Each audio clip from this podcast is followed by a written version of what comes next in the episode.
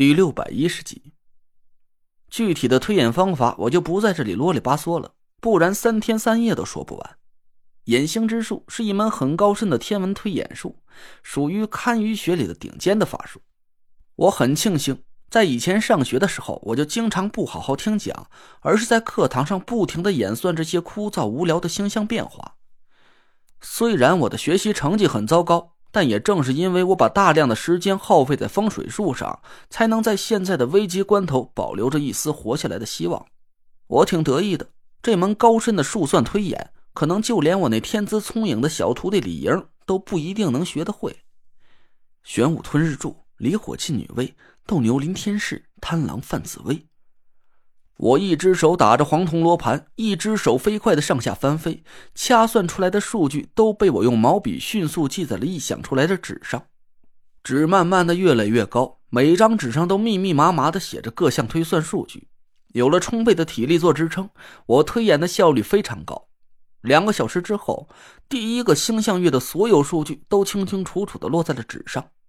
但可惜的是。我推演出来的数据并没有符合破解艮卦的玄机，不要紧，时间还多呢，再来。我给自己鼓了鼓劲儿，开始飞快的掐算着第二个星象月的相关数据。还别说，那块风干牛肉是真填饱啊！我连续推演了三个星象月的星象变化，却一直都没有感觉到饿。我现在终于明白了，郭永哲为什么不肯在食物充足的时候拿出风干牛肉给我解馋了。我是真佩服他的户外经验，要不是这家伙未雨绸缪，留下了这一点救命的口粮，我们五个人恐怕是真要被饿死在这座暗无天日的地下墓穴里了。我想有很多听众都很好奇，我们五个人已经进入地下墓穴整整五天了，我们是怎么解决解手这个尴尬的问题的？其实有过户外经历的听众们都知道。极大的运动量会消耗大量的水分和营养，我们肠胃里的残渣余孽并不是太多，一天两次小解，两到三天一次大解，已经算是在食物充足的情况下的排量了。最近几天我们一直都缺吃少喝的，解手都成了一件很奢侈的事儿。就算是实在憋不住了，这地下墓穴到处的乌漆麻黑的，随便找个犄角旮旯解决一下，并不是件难事儿。大家也不要苛责我们几个人素质低下。我说句不中听的话，生死当前，素质算个屁呀！我不知道我在臆想出来的入定空间里待了多久，我就这么不停的飞速演算着，身边的纸堆是越来越高了。直到我推演到了第八个星象月，我渐渐感觉有点体力不支了，心里也暗暗焦躁了起来，豆大的汗珠顺着我脸颊啪嗒啪嗒落在纸上。我嘴里一边嘟囔演算的结果，眼前的景象一边的慢慢模糊了起来。那块牛肉干几乎消化殆尽了，我的肚子很饿，大脑也因为供氧不足迟钝了很多，虚汗不停的从我头上哗哗的冒了出来，我整个人都感觉虚的发慌。我很想一闭眼不管不顾躺下睡上一大觉，坚持，坚持。我一边大声给自己鼓励，一边使劲在自己脸上拍了几下，火辣辣的疼痛让我暂时清醒了一下。我看了看手腕上的表，闭上眼，缓了缓神，平静了一下逐渐暴躁的情绪。还有时间，还有时间，我一定可以找到破解挂局的办法，一定能。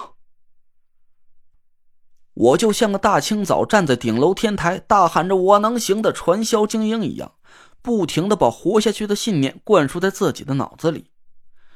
其实我心里隐隐有种感觉，我并不是在毫无根据的洗自己的大脑，我可能离最终的结果已经很接近了。契合艮卦的数据一共有十七个，现在距离我入定开始已经过去三十八个小时，算到现在，这十七个数据已经是非常接近破解卦局的契合点了。大家不要误会。这十七个数据并不是单独一个一个出现的，可以算好了一个数据之后再去计算另外一个。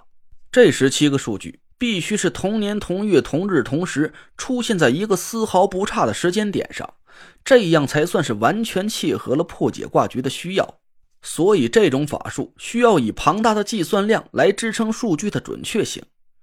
我抹掉了头上的汗珠，深吸了一口气，又把自己埋在了一大堆数据当中。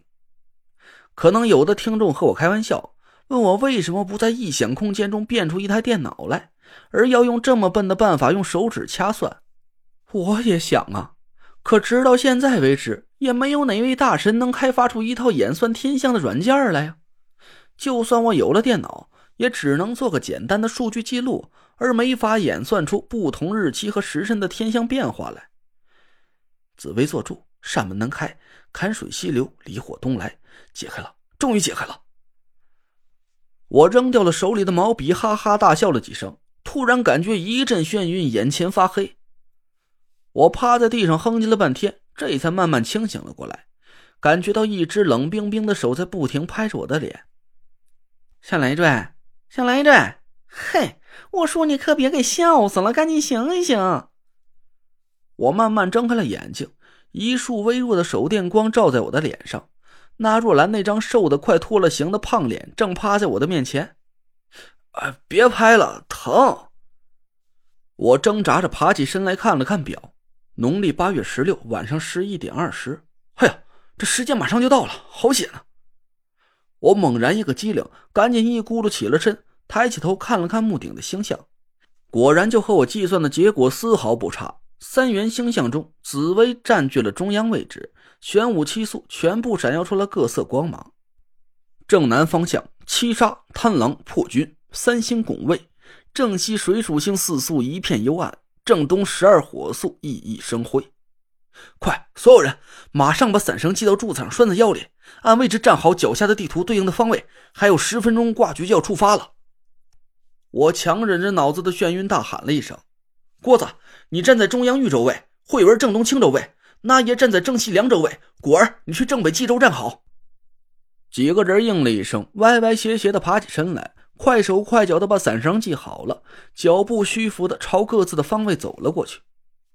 我也把伞绳紧紧的捆在了腰里。见大家都按各自的方位站定了，把戴在左手大拇指上的五色五魁铃转了转，用白色的金星属性对准了我左手的虎口。千万别掉链子呀！我惴惴不安的暗自嘟囔了两句，眼看腕表上的时间马上就要跳到十一点三十了，我深吸了一口气，一步踏到了正南扬州的方位上。大家都小心着点，马上就要地震了！我扯起嗓子喊了一声，还没等听见大家回话呢，突然“嗡”的一声怪异的响声在墓室里响了起来，紧接着我脚下一空，整个人是毫无征兆的就凌空飞了起来。